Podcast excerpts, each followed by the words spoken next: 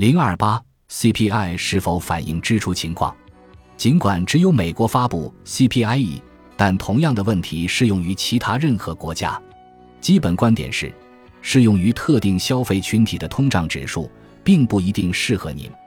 确实，研究人员发现，普遍意义上的 CPI 并不是测量单个家庭面临的价格上涨的合适指标。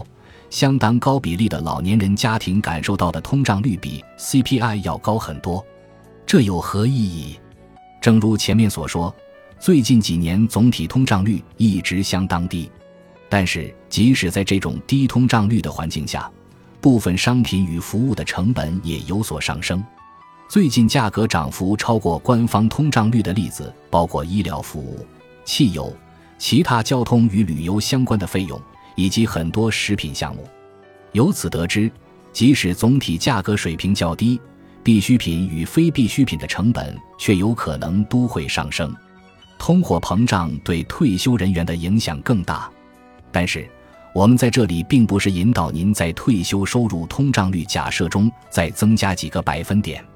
事实是，有些机构着手为退休人员编制通货膨胀指数，需要指出特定个人的通胀率会不一样。